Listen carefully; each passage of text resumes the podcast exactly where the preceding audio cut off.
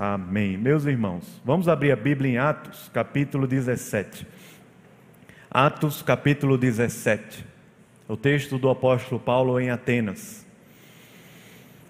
Texto que eu gosto bastante meditei durante a semana, de alguma forma entendi que era o texto para hoje à tarde aqui. Atos capítulo 17, a gente vai ler a partir do versículo 16 até o final. É um texto grande, por isso eu peço que você, que você, alô, som, pegou, tá bom? Eu peço que você acompanhe aí, tá bom? A leitura, não fica para não ficar perdido, né? Texto grande. Atos capítulo 17. A gente quer conversar um pouco sobre como nós cristãos somos chamados por Deus para viver numa sociedade pós-moderna do século 21.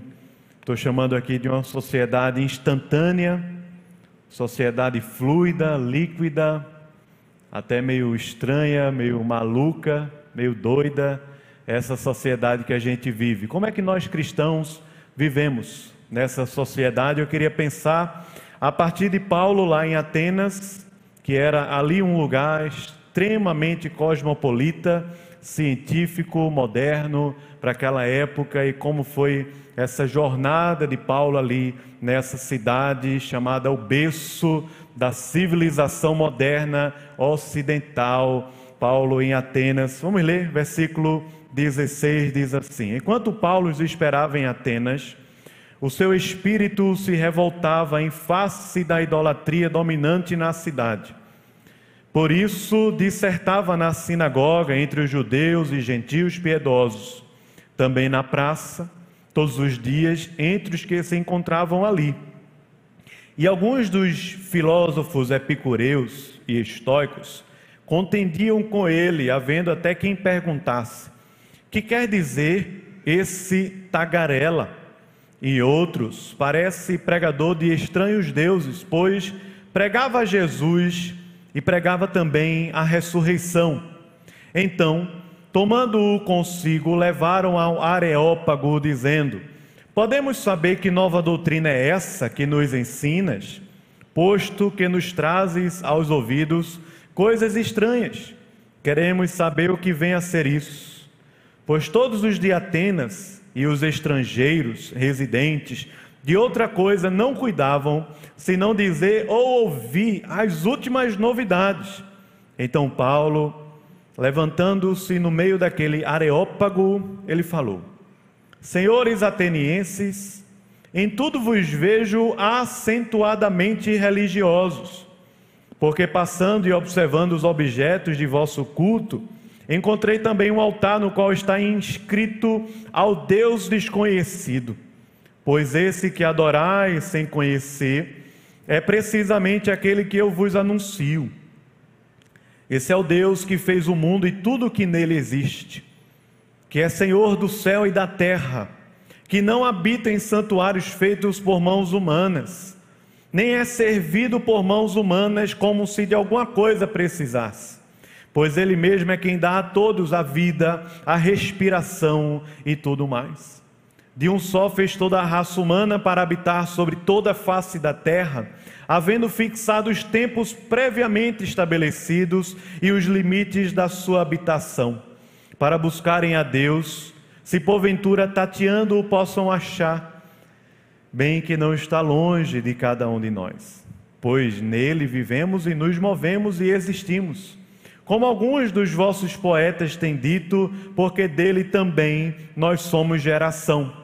Sendo, pois, geração de Deus, não devemos pensar que a divindade é semelhante ao ouro, à prata ou à pedra, trabalhados pela arte e imaginação do homem. Ora, não levou Deus em conta os tempos da ignorância. Agora, porém, notifica aos homens que todos em toda parte se arrependam porquanto estabeleceu um dia em que há de julgar o mundo com justiça, por meio de um varão que destinou e acreditou diante de todos, ressuscitando-o dentre os mortos. Quando ouviram falar de ressurreição de mortos, uns escarneceram e outros disseram: Passa amanhã, a respeito disso te ouviremos noutra ocasião. A essa altura, Paulo se retirou do meio deles. Houve, porém, alguns homens que se agregaram a ele e creram.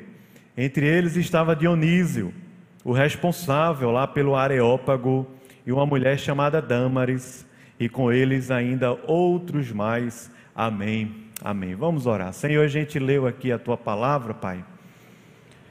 Só pedimos ao Senhor, nos abençoe, por graça e misericórdia.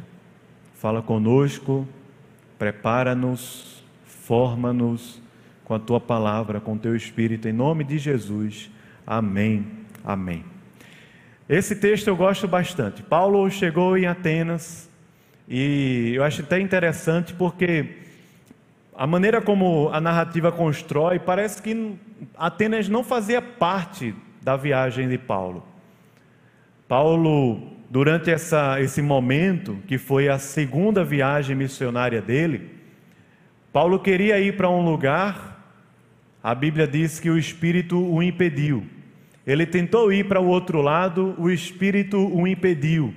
Paulo parou numa cidadezinha assim, fronteiriça, uma cidadezinha bem no mar do Mediterrâneo, chamada Troade e lá durante a noite, numa visão, o apóstolo Paulo viu um varão da Macedônia, do outro lado do mar Mediterrâneo, pedindo ajuda, dizendo: Paulo, vem para cá e ajuda-nos. E aí o apóstolo Paulo entendeu que era Deus guiando eles para a Europa. O apóstolo Paulo vai para lá. Primeiro lugar, primeiro lugar que o apóstolo Paulo chega é a cidade de Filipos. Essa carta aqui de Paulo aos Filipenses, maravilhosa que a gente tem. Paulo chega a Filipos. Ali começa o trabalho de evangelização, de pregação da palavra, nasce uma igreja. Por onde Paulo vai passando, também ele vai enfrentando a perseguição. Paulo é perseguido, até preso. Depois Paulo sai. Paulo vai para Tessalônica. Ele prega. Ele passa até um tempo bem curtinho lá em Tessalônica, mas a igreja nasce. Depois ele sai de Tessalônica, vai para Bereia, também prega e os judeus estão no encalço de Paulo, perseguindo ele por onde ele vai. Então parece que aqui, de repente, ele deixa Silas e Timóteo lá na Bereia e vai para Atenas como quem está esperando alguém. Ele não vai para Atenas como quem está indo para Atenas para pregar a palavra e tudo mais, mas ele vai para Atenas como quem está esperando Silas e Timóteo lá finalizar o trabalho na Bereia para continuar a viagem. Eu acho essa narrativa incrível, porque Atenas era o berço, é considerado hoje o berço da filosofia, da sociedade ocidental, e Atenas naquela época já era uma grande cidade assim, histórica e tradicional a respeito do pensamento, da filosofia e tudo mais. Paulo está em Atenas. Ele está esperando Silas e Timóteo, mas enquanto Paulo está em Atenas, o espírito dele, o texto diz para a gente, se perturbava. Ele foi ficando assim, nervoso, chateado, angustiado com tudo aquilo que ele via. Os historiadores diziam que Atenas tinha mais Deus do que gente, tinha mais divindade, era mais fácil encontrar uma divindade do que gente em Atenas, de tantos deuses. Uma vez fizeram, teve um problema que a gente vai falar daqui a pouco, mas só para adiantar, um problema de seca na cidade de Atenas, que os atenienses se juntaram para sacrificar a aproximadamente 30 mil divindades.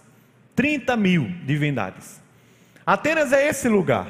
E o apóstolo Paulo, enquanto ele espera Silas e Timóteo, e ele está passeando pela cidade, ele está andando pela cidade, ele não está neutro, ele não está à toa, ele está percebendo o tamanho da idolatria daquele lugar e o tamanho da necessidade que aquele lugar tem do Evangelho do Senhor Jesus Cristo. Então o apóstolo Paulo diz o texto para a gente que ele estava assim, queimando, ele estava com o espírito se revoltando. Sabe quando aqueles desenhos animados, aí o, alguém lá do desenho animado fica nervoso e ele vai ficando vermelho, vermelho, assim a cabeça vai ficando vermelha até explodir. O texto é mais ou menos assim, porque diz para a gente que o apóstolo Paulo estava indignado, estava queimando de raiva diante do tamanho da idolatria idolatria que havia naquela cidade. Não pensa que idolatria diz respeito apenas a uma imagem de escultura. Porque lá em Atenas tinha, sim, é verdade, havia templos em cada portal, em cada porta de casa, de rua, de cidade, em cada instituição havia uma divindade diferente. Por onde o apóstolo Paulo passava tinha uma divindade, mas a divindade ou a idolatria, ela se estabelece dentro do coração da gente muito mais do que no objeto em si. Foi o próprio João Calvino quem falou lá atrás, no século XVI, que o nosso coração é uma fábrica de ídolos. Tempo todo nós fabricamos ídolos. Fabricamos ídolos quando pegamos uma parte de Deus, uma parte do ser de Deus, uma parte do caráter de Deus e transformamos essa parte no todo. Quando pegamos uma parte da nossa vida e transformamos também essa parte da nossa vida no todo da nossa vida, no sentido da nossa vida, nós construímos ídolos para nós, ídolos no nosso coração. Não é porque não tem uma imagem de escultura na sua casa, nem no seu carro, nem na sua rua, nem no seu prédio, que nós estamos fora desse sistema, porque nós vivemos hoje, no século 21, nesse mundo globalizado, numa grande Atenas. Até mais forte do que aquela, por causa da velocidade da informação e como as coisas funcionam hoje. Nós vivemos uma grande Atenas cheia, cheia de ídolos cheia. Na cidade, nas ruas, nos shoppings, nos cartões de crédito, é, nas viagens, nos sonhos, nos trabalhos, nos estudos, nos relacionamentos, nas conversas e até mesmo na igreja e nos ministérios. Cheios de ídolos. Porque o problema está no nosso coração. Mas Paulo está nessa cidade. Essa cidade é super importante. Essa foi a cidade é, que, como eu já falei, uma cidade intelectual, a cidade de Sócrates, de Platão, de Aristóteles. Essa foi a cidade, é como se fosse uma cidade assim, é, universitária o berço da civilização helênica, cheia, cheia de bibliotecas, com muita erudição, o berço da sabedoria da, da humanidade, através de toda a história cultural e filosófica. Ali era Atenas que o apóstolo Paulo estava. Se gabava também de ser chamada o berço da democracia, e até hoje é uma referência, apesar de todos os problemas que Atenas tinha, e na democracia de Atenas aquilo era só uma farsa, mas até hoje é estudado na escola, na faculdade, em tudo que é canto, Atenas como sendo o berço da democracia moderna. Atenas é uma cidade muito importante. Ela gozava de alguns privilégios dentro do Império Romano, de liberdade dentro do Império Romano. Atenas era o lugar do debate e da conversa. As pessoas iam para a praça. E lá na praça tinha muito estrangeiro. E o estrangeiro tinha voz, podia falar. Tendo ele estudo, tendo ele formação, tendo ele assim alguma habilidade, algum currículo, ele poderia falar naquelas ágoras, na praça pública. A praça de Atenas, talvez, é como se fosse aqui o nosso Instagram, como se fosse o YouTube, como se fosse a rede social. É o lugar em que todos, de alguma forma, democraticamente, podem pode falar, pode colocar a sua opinião, pode formar a sua divindade, pode informar as pessoas. Era assim que acontecia. Mas o apóstolo Paulo, quando vai na praça, ao invés de apenas ficar assistindo a coisa acontecer, o apóstolo Paulo, na praça, na ágora de Atenas, ele começa a falar. E ele vai falando. E ele vai falando de Jesus, vai falando do Evangelho, vai confrontando tudo aquilo ali, vai perguntando para um e para outro. Ele vai tendo a oportunidade de falar de tal forma que vai acontecendo um alvoroço. Esse alvoroço é interessante, porque onde o apóstolo Paulo chega tem um alvoroço. Quando ele estava lá em Tessalônica, o pessoal falou: rapaz, chegou aqui aquele que estava fazendo bagunça no mundo. O cara que estava bagunçando o mundo, transtornando o mundo, chegou em Tessalônica. Agora o cara que está transtornando o mundo chegou em Atenas e está falando na praça pública. Falando para uma turma de filósofos, falando com uma linguagem acessível. O apóstolo Paulo, inclusive, cita poetas gregos ali naquele discurso, e ele fala ali também com dois tipos de pessoas, ou dialoga com dois tipos de pensamentos, que são os estoicos e os epicureus. Vê só que Paulo chegou em Atenas à toa. Vê a confusão. Às vezes é assim na vida da gente, né? A gente está à toa, indo de um canto para outro, de repente um grande acontecimento. Foi lá em Atenas. Paulo estava à toa, indo de um canto para o outro, esperando Silas e Timóteo, e até mandou o um recado assim no WhatsApp: por favor, não demore.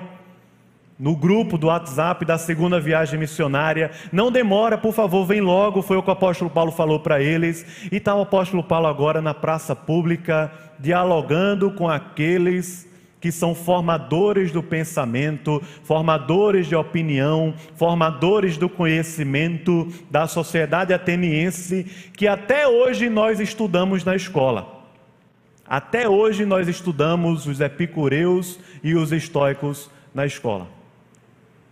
E Paulo está dialogando com esses caras. Os epicureus, o pensamento é mais ou menos o seguinte: o prazer como sendo a máxima da vida. Esses eram os epicureus, de um mestre chamado Epicuro. O prazer, a, a, o prazer supremo. Essa é a ideia dos epicureus. Talvez aqui já um embrião do que vai acontecer lá na frente, que é chamado de hedonismo algum tipo de narcisismo também, ou seja, o que importa para os epicureus é o prazer, é a felicidade. É isso que importa, é essa a filosofia dos epicureus. Os estoicos dizem não, também um outro pensador que deu origem a esse pensamento chamado estoicismo, traz aqui uma ideia mais da razão do moralismo. Os estoicos eram moralistas, como a nossa sociedade é apesar de não parecer. Uma sociedade extremamente moralista. Os estoicos eram materialistas, para eles a vida só ia acontecer até a morte. Quando morrer, acabou. Acabou-se. Então nós precisamos de alguma forma aproveitar racionalmente, através da moral, a nossa vida aqui na terra. É para esse grupo de pessoas que o apóstolo Paulo está falando. Gente que tem como filosofia de vida o prazer supremo como fonte de felicidade e alegria na vida, e gente que tem uma ideologia racional, ideológica, moralista, muito forte, materialista também. Não é diferente da nossa sociedade não é diferente das pessoas que nós encontramos todos os dias da nossa vida. Não é diferente. Eu fico muito assustado porque nós estamos vivendo dias difíceis, é verdade. Eu fico muito assustado porque nós, como igreja do Senhor Jesus, não fomos chamados apenas para ficar se defendendo do mundo. Nós fomos chamados para avançar no reino das trevas, no poder do Espírito Santo e com o Evangelho de Jesus. É assim que o reino de Deus alcança a terra. Não é protegendo, fechando a porta fechando ali o espaço da minha casa, fechando ali todas as janelas, todas as oportunidades de um pensamento A ou de um pensamento B. Mas quando o Senhor Jesus estabeleceu a sua igreja, lá em Mateus capítulo 16, um dos textos que fala sobre isso, ele diz que as portas do inferno não prevalecerão contra ela, contra a igreja. É uma igreja que avança, mas não é uma igreja que avança carregada de ídolos, carregada de ideologias, sejam elas assim hedonistas, sejam elas assim é, é, narcisistas, ou sejam até elas assim moralistas e conservadoras. A igreja do Senhor Jesus avança com o evangelho de Jesus Cristo. É o Evangelho que traz transformação e salvação no mundo, não é ideologia política, econômica, social, seja ela de cunho epicureu ou de cunho estoico, é o Evangelho. E é isso que Paulo faz lá em Atenas. Tem uma série na Netflix nova, recente, chamada Sweet Tooth. Sweet Tooth é uma série assim bastante interessante de uma pandemia global que aconteceu, em que o resultado dessa pandemia foi que começou a nascer seres híbridos. Eles eram uma parte gente e uma parte animal, todo tipo de animal. Eram seres híbridos, como que formadores de uma nova sociedade. E nessa série, que não dá tempo da gente abordar e nem o objetivo aqui, mas só para trazer a ilustração, talvez você assistiu, alguém vai assistir, não sei, mas essa série é interessante porque os homens não querem que esses seres híbridos vivam na terra e de alguma forma esses seres estão fazendo de tudo para se proteger. De tudo. Estão se protegendo, se fechando, se escondendo indo para o meio da floresta, indo para bem longe da cidade, indo para bem longe do debate público, indo para bem longe da sociedade para se esconder, para que não seja morto que acontece é que a igreja do Senhor Jesus não pode ser uma comunidade de seres híbridos que se escondem com medo de serem mortos, mas a igreja do Senhor Jesus é uma comunidade que avança no poder do evangelho de Cristo, que é a salvação para todo aquele que nele crê.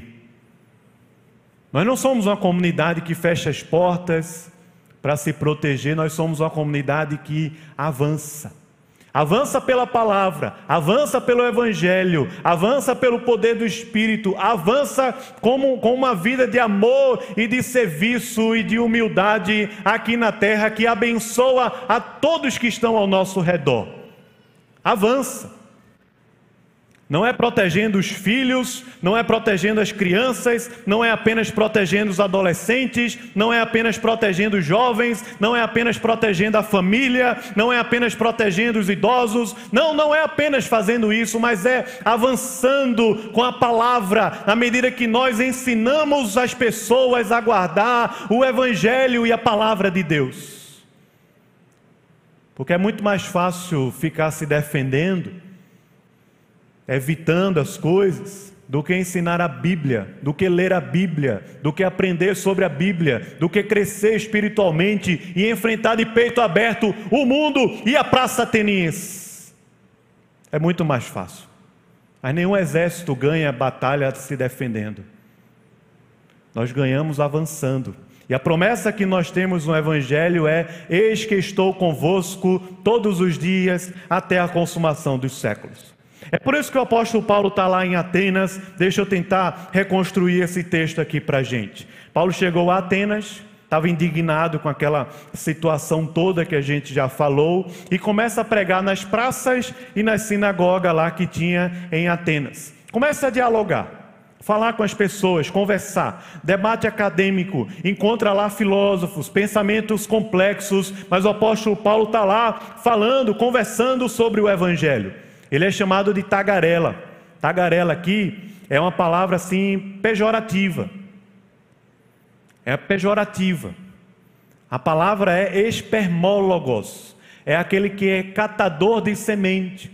A palavra aqui é relacionado para gente que fica no mercado catando semente do chão que caiu dos, das grandes sacas, das, das, grandes produções. É essa a ideia aqui. É pejorativo. Quem é esse tagarela? Quem é esse catador de semente? Quem é esse cara que não tem nada a ver, não fala nada com nada? É como o apóstolo Paulo é conhecido lá.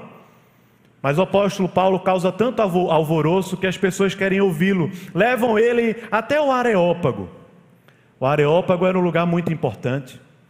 Era o lugar das reuniões da cidade, das decisões políticas, jurídicas. Era um lugar muito importante. Paulo, quando chega lá no Areópago, ele diz assim: Em tudo eu tenho considerado vocês extremamente religiosos. Extremamente. Não é diferente da nossa sociedade.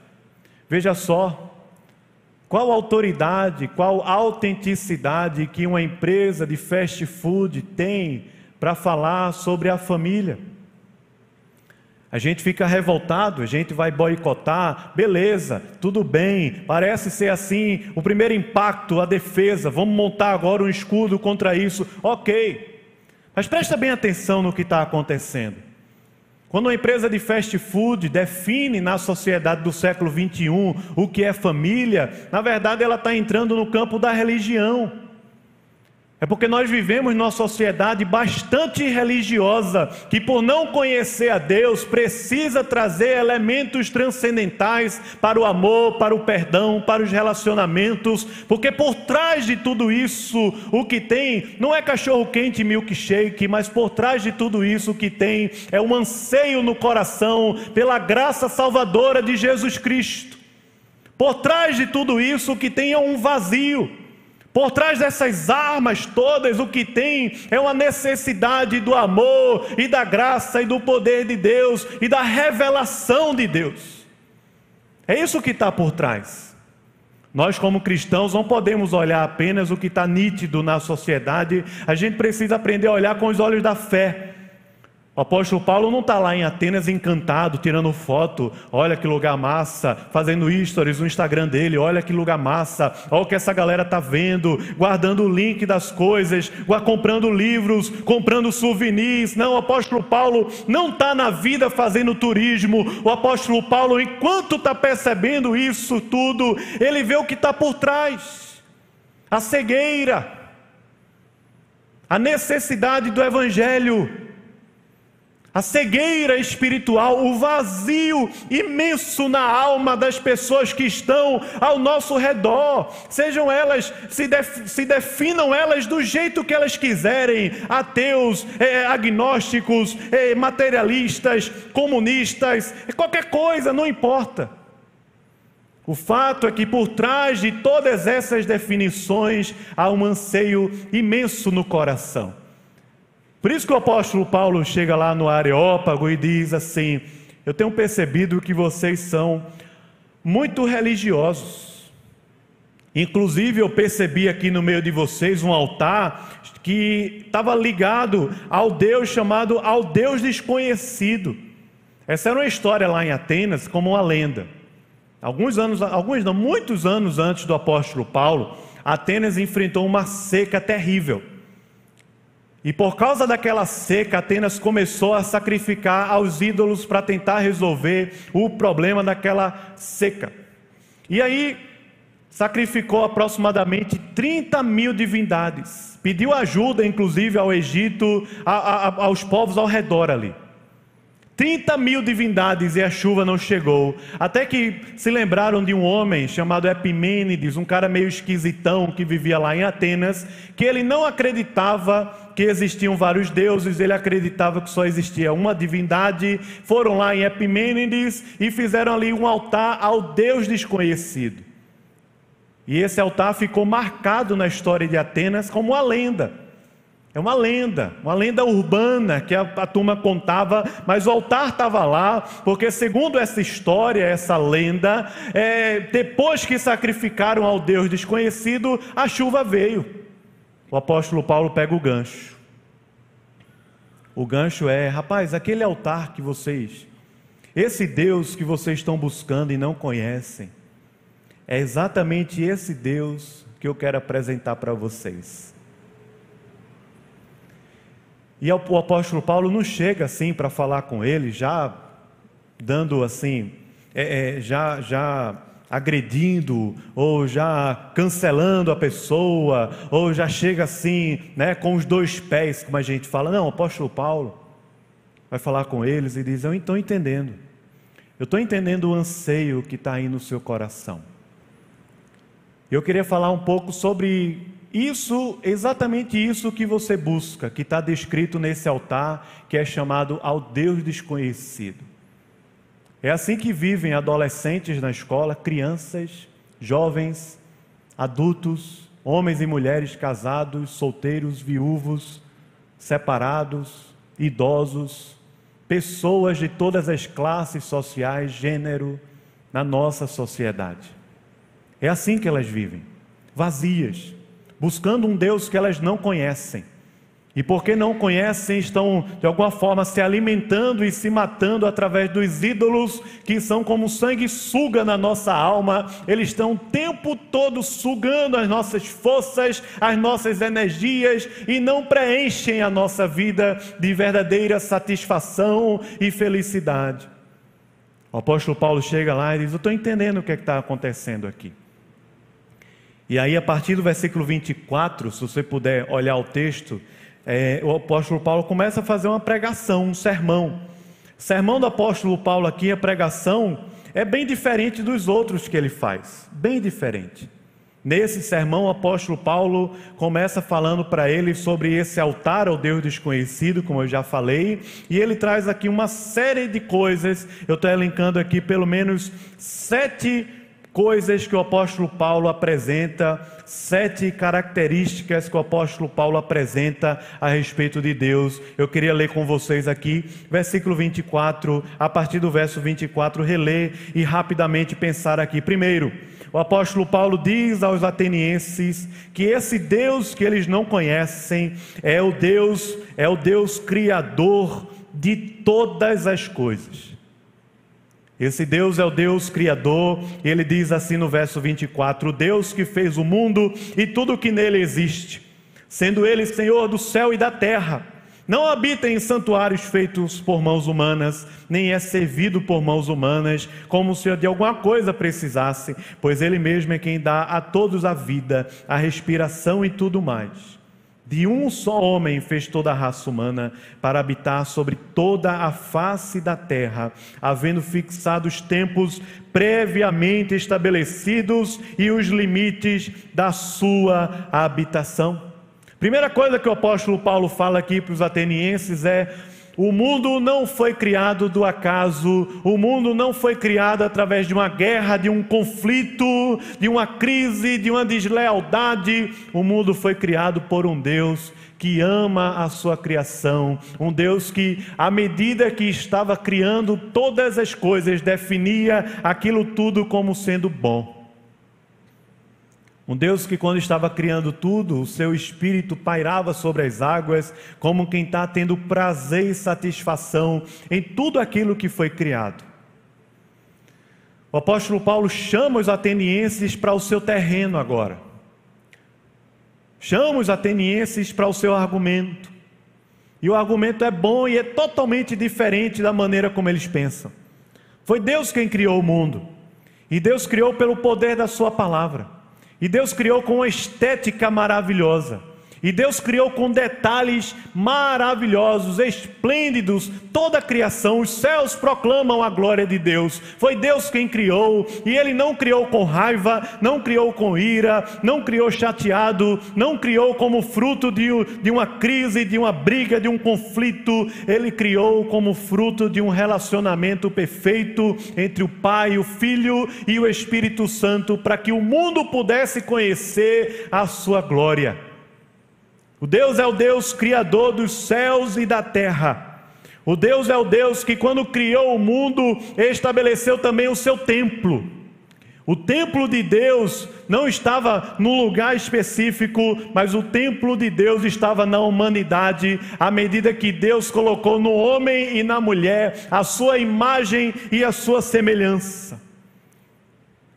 Deus criou todas as coisas e estabeleceu ali representantes do Senhor, que são o homem e a mulher, que são ali representantes da imagem de Deus na terra, como templos.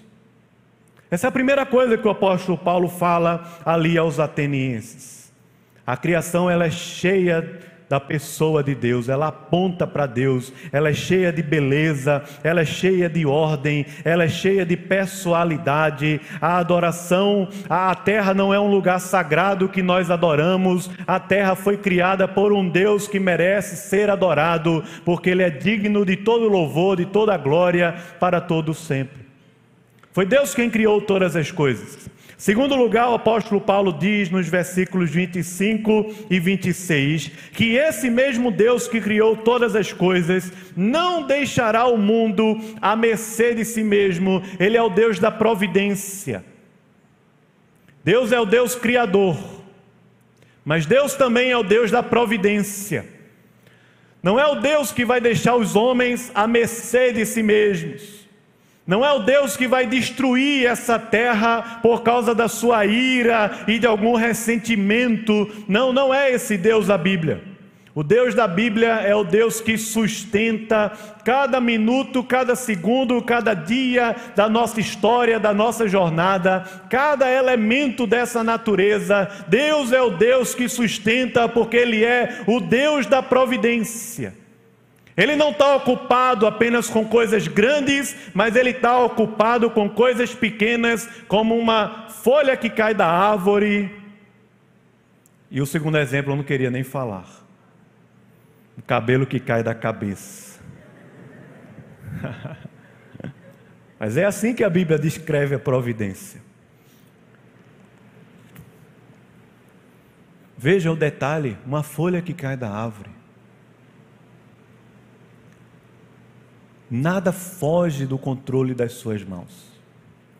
O mundo não está acontecendo a partir de causa, consequência, quem tem dinheiro, quem não tem dinheiro, é política, é isso, é empresa, é X, é Y, é A, é B. Não, o mundo não acontece dessa forma. O mundo gira em torno de um Deus que sustenta com as suas mãos, porque de eternidade a eternidade Ele é Deus. Vem um dia e vem outro a cada dia Deus renova as misericórdias na vida da gente. Cada dia. Deus é Deus da providência. Não apenas criou, mas sustenta tudo. É Ele quem dá a todos a vida, a respiração e tudo mais. Veja o que o apóstolo Paulo fala para nós hoje, nesse período que nós estamos vivendo, a respiração ela é tão importante. Tão importante. A gente faz que nem sente. Mas esse ato simples de a gente poder respirar é uma dádiva da providência de Deus na nossa vida. É por isso que você está aqui hoje, irmão. Deus é o Deus da providência. Depois o apóstolo Paulo fala nos versículos 27 e 28, eu gostaria de ler, ele diz assim: Para buscarem a Deus, se porventura tateando o possam achar, bem que não está longe de cada um de nós, pois nele vivemos e nos movemos e existimos como alguns dos vossos poetas têm dito, porque dele também somos geração. Terceira coisa que o apóstolo Paulo fala aqui para os atenienses é: Deus é um Deus que é relacional.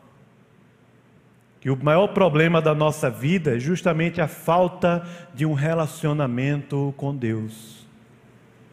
Você pode ver, a gente culpa isso, culpa aquilo, culpa a igreja, culpa o, culpa o governo, culpa é, é, o trabalho, culpa o dinheiro, que tem muito ou que tem pouco. A gente culpa todo mundo, a mulher, o marido, os filhos, o pai, a mãe, a gente culpa todo mundo, mas por trás de todas as nossas murmurações e reclamações, o que de fato está ali pegando e guerreando dentro de nós é a falta de um relacionamento com Deus. Deus é um Deus relacional. Ele não apenas cria com seu poder, ele não apenas sustenta isso como se fosse um parque de diversões que você está lá brincando o tempo todo e não está nem aí para o Criador. Deus é um Deus que cria, que sustenta e que se apresenta para um relacionamento de graça e de verdade conosco. Deus é um Deus relacional, é isso que o apóstolo Paulo está falando ali. Tudo isso aconteceu para que nós pudéssemos buscar a Deus e conhecer o seu amor e a sua graça. É por isso que Deus amou ao mundo de tal maneira que o seu Filho veio ao mundo para que nós pudéssemos conhecer ao Pai. Deus é um Deus relacional, é o que o apóstolo Paulo fala aqui. Versículo 29, o apóstolo Paulo fala ainda assim, dizendo que Deus é um Deus transcendente. Deus não é uma coisa que é criada pelos homens. Não, não é. Nós criamos deuses. O amor, inclusive, pode ser uma divindade e é uma divindade na nossa sociedade dos afetos. O amor é uma divindade, o dinheiro é uma divindade, o prazer é uma divindade. Tantas, tantas e tantas divindades que nós vivemos. Nós criamos deuses, o nosso coração é uma fábrica de ídolos, mas Deus não foi criado por ser humano nenhum, não tem a forma, não tem o jeito que você quer. Deus é Deus. Ele é um Deus transcendente. Foi Ele quem nos criou e colocou a sua imagem em nós, e não o contrário ao que o apóstolo Paulo está falando lá para os atenienses. Veja o que ele diz no versículo 29. Ele diz assim: sendo, pois, geração de Deus não devemos pensar que a divindade é semelhante a uma coisa presente, vazia, de sentido, de brilho, de força, de poder, como o ouro, a prata ou até a pedra. Coisas que foram trabalhados apenas pela arte e pela imaginação do homem. Não, não, não. Deus é um Deus transcendente que não está preso ao nosso ego, aos nossos desejos, às nossas ambições egoístas. Deus é um Deus acima de todos os deuses.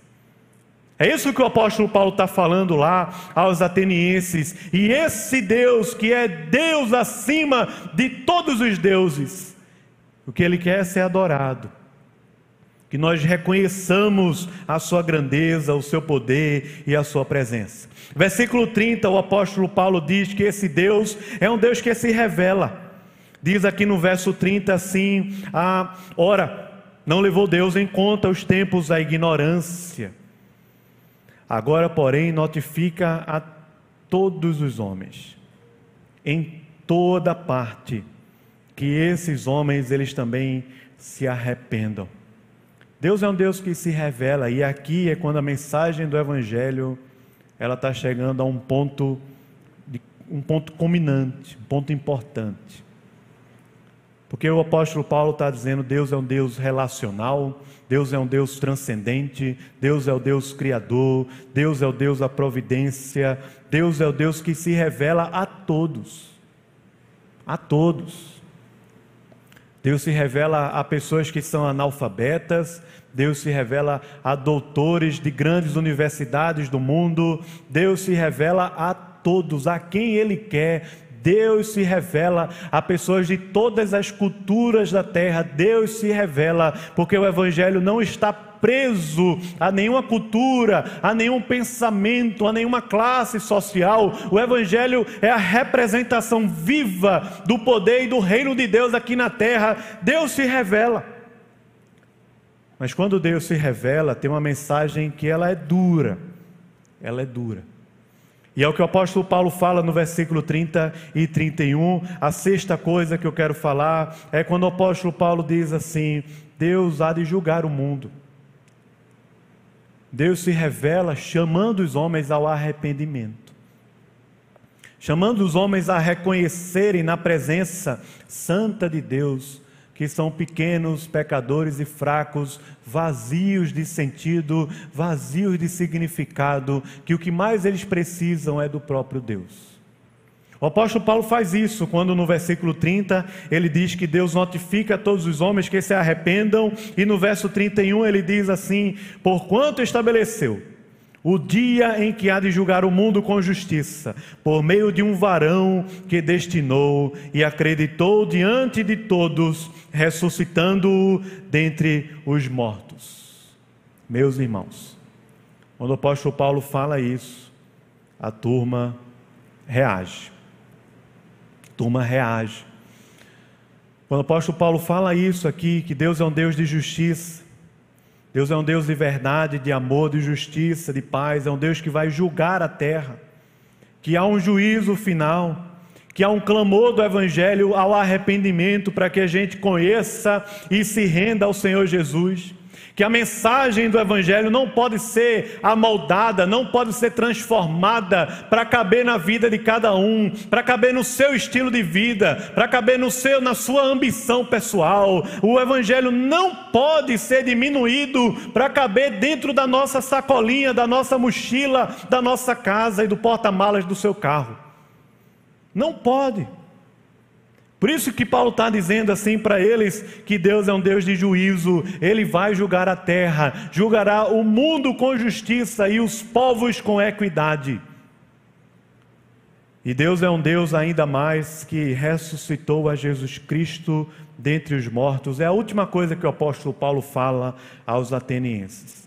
Deus é o Deus que ressuscita mortos.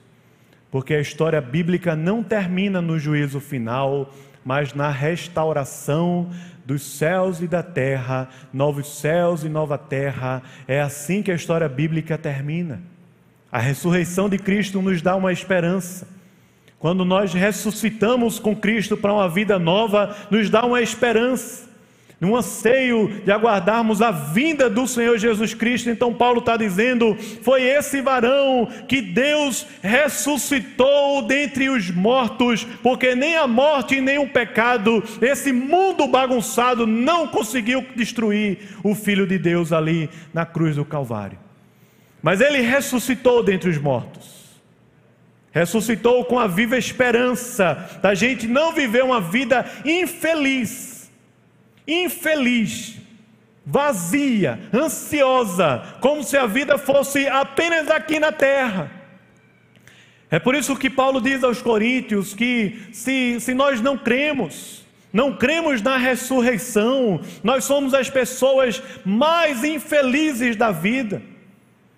Mas crer na ressurreição não é somente acreditar que isso aconteceu lá atrás, crer na ressurreição é sentir e viver o poder da ressurreição atuando dentro do nosso coração e dentro da nossa mente.